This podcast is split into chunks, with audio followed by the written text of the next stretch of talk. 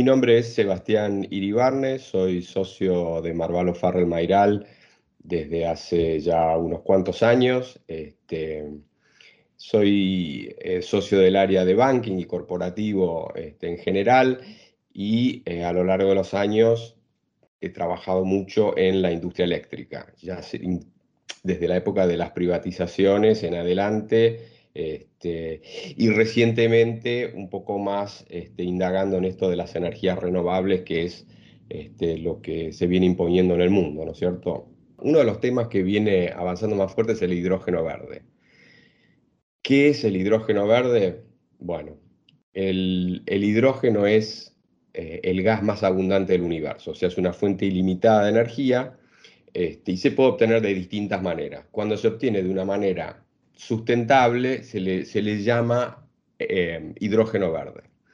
Eh, ¿Cómo se hace para obtener hidrógeno de manera limpia, para calificar como hidrógeno verde? Bueno, una de las maneras es a través de un proceso que se llama electrólisis, que básicamente consiste en separar el hidrógeno del oxígeno en el agua y eso requiere un proceso eh, de separación que consume grandes cantidades de energía. Se necesita mucha electricidad para hacer este proceso. Entonces, cuando esa electricidad proviene de una fuente renovable, que es esencialmente eólica o solar, el hidrógeno eh, que resulta se le dice hidrógeno verde. Además de grandes cantidades de electricidad y de agua para producir este, eh, hidrógeno verde se necesitan grandes extensiones de tierra, que esto lo vamos a ver un poquito más adelante. Eh, el hidrógeno tiene muchas ventajas. La combustión del hidrógeno produce agua, o sea, en otras palabras, cero emisión, este, no contamina absolutamente nada. Eh, también se puede almacenar y transportar, que es uno de los grandes problemas que tienen en general las energías renovables, y se puede usar en muchísimas industrias, ya sea el transporte marítimo, el transporte aéreo, que serían los dos lugares donde más están mirando esto del, hidrógeno verde, la industria automotriz también, eh, y después la generación de energía, climatización, etc. Tantos usos como tiene la electricidad hoy en día, básicamente. En el escenario global, hoy hay alrededor de 350 proyectos de hidrógeno en marcha. En general son todos bastante novedosos. Durante el año 2021 eh, se anunciaron de esos 350, unos 120 son proyectos nuevos. ¿Esto qué nos dice? Que eh, el interés en el hidrógeno verde es un fenómeno mundial. Las grandes potencias del mundo todas han demostrado altísimo interés en, estratégico en el, hidrógeno verde y eh, el motivo principal de esto es que a través de acuerdos internacionales como el Acuerdo de París o a través de nuevos estándares que cada país se impone, todos los países están tomando compromisos bastante importantes de reducción de emisiones en los próximos años. Eh, por dar un ejemplo, en la comunidad europea ya hay un plan de reducción del 55% de las emisiones para el año 2030, que no falta nada. Um, para el año 2035 no se van a hacer más este, o no se van a permitir más este, motores eh, de combustión, de, combustible fósil, ¿no es cierto?, en, la industria automotriz en Europa. Los Estados Unidos han asumido compromisos similares, se han vuelto a subir al Acuerdo de París, incluso, bueno, China, o sea, en todo el mundo, las grandes potencias del mundo están todas este, asumiendo compromisos muy fuertes de reducción de emisiones y con la infraestructura actual de, energía renovable que hay en el mundo no alcanza. Va a haber que recurrir a otras fuentes más allá de lo que hay. Y en ese escenario, el hidrógeno verde es el que más está tomando impulso a nivel mundial. Para dar un ejemplo, eh, en la industria automotriz, eh, si bien no es nuevo, este, el, el, hidrógeno verde, hace ya unos 15 años que una de las grandes marcas alemanas lanzó el primer auto hidrógeno, eh, lo produjo un par de años y después lo dejó de hacer, pero nunca dejó de, tomar, de ir tomando impulso este, el hidrógeno como fuente de energía. Y últimamente eh, las grandes, grandes automotrices del mundo pareciera ser que están absolutamente lanzadas. Un ejemplo, Toyota el año pasado eh, anunció que su modelo de, auto impulsado por hidrógeno completó mil kilómetros con una sola carga de hidrógeno verde, el cual comparado con, los motores de combustión que conocemos es un excelente kilometraje. Uno de los problemas que tuvieron al principio los, los, automóviles impulsados con fuentes renovables era la poca autonomía. Bueno, parece que eso se está superando. Otra automotriz muy grande, que es Hyundai, que es la principal eh, automotriz coreana, desde hace ya un par de años este, está testeando en Alemania eh, un autobús y además está produciendo ya un camión eh, para transporte pesado en forma masiva. Todo esto pareciera indicar que ya no hay vuelta atrás con, con, con el tema del hidrógeno verde, además de las automotrices, las grandes, las grandes empresas energéticas del mundo están dedicando mucho, mucho esfuerzo y recursos pensando ya en la producción eh, de hidrógeno verde en un futuro muy, muy cercano. Antes era, estas eran cosas que se miraban a largo plazo, habiendo metas de cumplimiento en, la próxima década. Este, obviamente se requiere encontrar fuentes alternativas porque, como dije antes, con la cantidad de energía renovable que se produce hoy en el mundo, de ninguna manera alcanza para eh, reducir las emisiones exigidas por las normativas que están aprobando los distintos países este, en todo el mundo. ¿Qué función puede cumplir, Argentina en todo esto? Ante la introducción de, metas tan ambiciosas a nivel mundial, los países que tengan capacidad de producción de hidrógeno verde a gran escala eh, van a tener una enorme oportunidad de exportar a esos países que no pueden satisfacer su demanda interna, que en general son los países centrales del primer mundo, ¿no es cierto? En ese escenario, Argentina tiene una oportunidad absolutamente eh, única, si se quiere. Eh, como dijimos antes, la producción del hidrógeno requiere de tres elementos en grandes cantidades. Viento luz solar, agua y tierras. Las tres cosas en la Argentina abundan. Eh, solo por dar un ejemplo, eh, la Argentina tiene un millón de kilómetros cuadrados en el sur y cuatro mil kilómetros de costa sobre el Océano Atlántico, donde, según los expertos, están los mejores vientos del mundo, este, las mejores condiciones del mundo para producir energía eólica eh, del mundo. Y en el noroeste argentino, los niveles de radiación solar también son de las más altas del planeta, con lo cual la capacidad de producción de, energía solar también es absolutamente privilegiada. Además de todo eso, Argentina también tiene puertos ubicados estratégicamente para facilitar la exportación del hidrógeno una vez que se produce y se almacena. Con lo cual las condiciones naturales son muy difíciles de igualar. Hay otros países del mundo que ya están avanzando más, este, Chile es un buen ejemplo, Australia es otro, donde también grandes extensiones de tierra, abundante cantidad de agua, viento y energía solar. Eso desde el punto de vista de, las condiciones naturales, ¿no?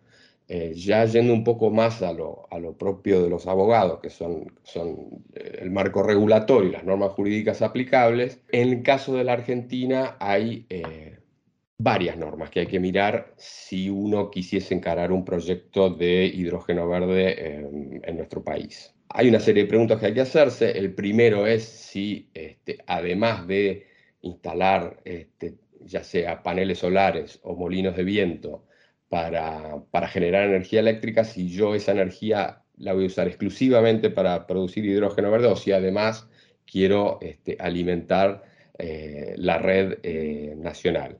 En un caso, si, quiero estar conectado a, a, la red, hay todo un marco regulatorio eléctrico este, que, hay que analizar, ¿no es cierto? Si es un proyecto exclusivamente dedicado al, a la producción de hidrógeno, que, es, que los hay ya en el mundo, este, puede no ser un tema, pero bueno, eso depende del, del proyecto en cuestión.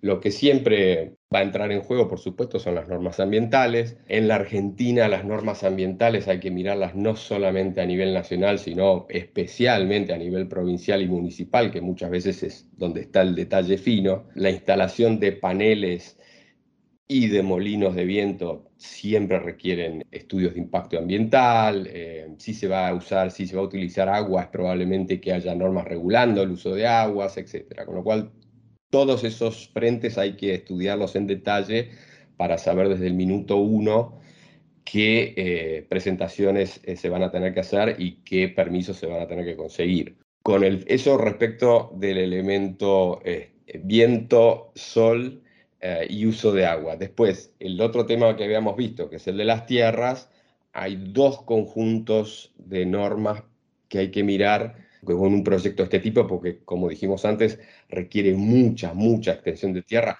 Por dar un ejemplo, un proyecto de, de 5 gigawatts de, generación requiere 60.000 hectáreas, que suena a, y es una cantidad enorme, enorme de, tierra, pero en, zonas como la Patagonia, por ejemplo, hay pero muchísimas más hectáreas este, absolutamente aptas para la generación de, energía eólica que, están ahí y se pueden aprovechar.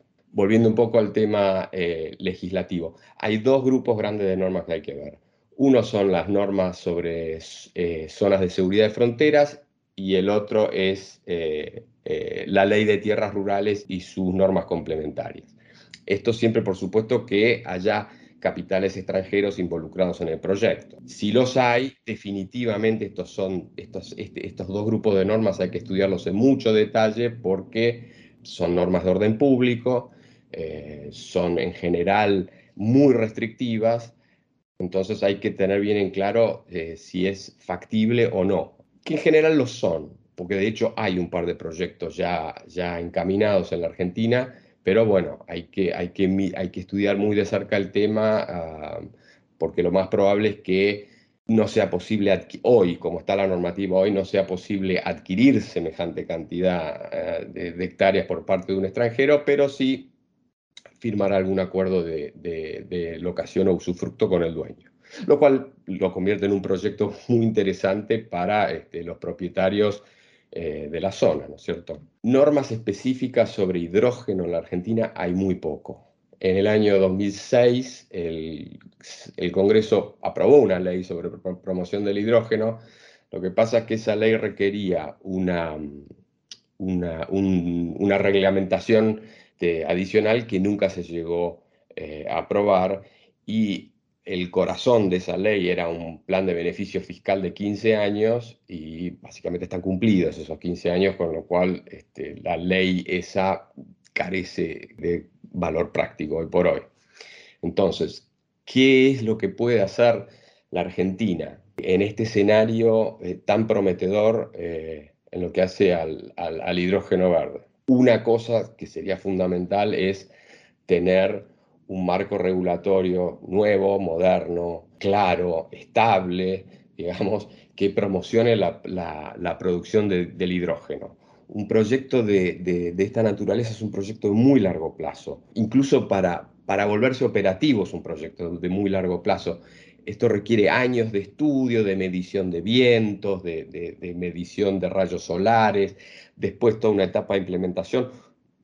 Un proyecto de hidrógeno verde puede estar 10 años desde que comienza hasta que empieza a producir, a, hacer, a, empezar a convertirse en un proyecto rentable.